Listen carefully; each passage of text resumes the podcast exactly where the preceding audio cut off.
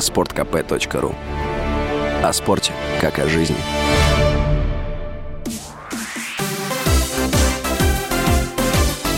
Новости спорта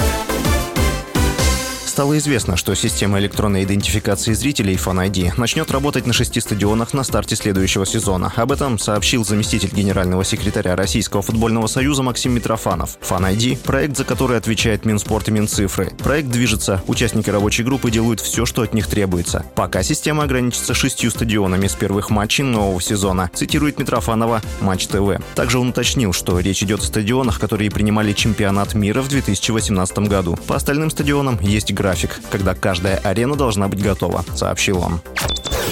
Главного тренера столичного ЦСКА Сергея Федорова признали лучшим тренером по итогам сезона в континентальной хоккейной лиге. Об этом сообщается на сайте организации. Для 52-летнего специалиста сезон 2021-2022 стал дебютным в роли главного тренера. Напомню, что ЦСКА завоевал Кубок Гагарина, оказавшись сильнее магнитогорского металлурга по итогам семиматчевого противостояния. Отмечу, ранее стало известно, что самым ценным игроком КХЛ был признан Вадим Шипачев, который провел сезон в составе столичного «Динамо». В мае игрок перешел в Акбарс.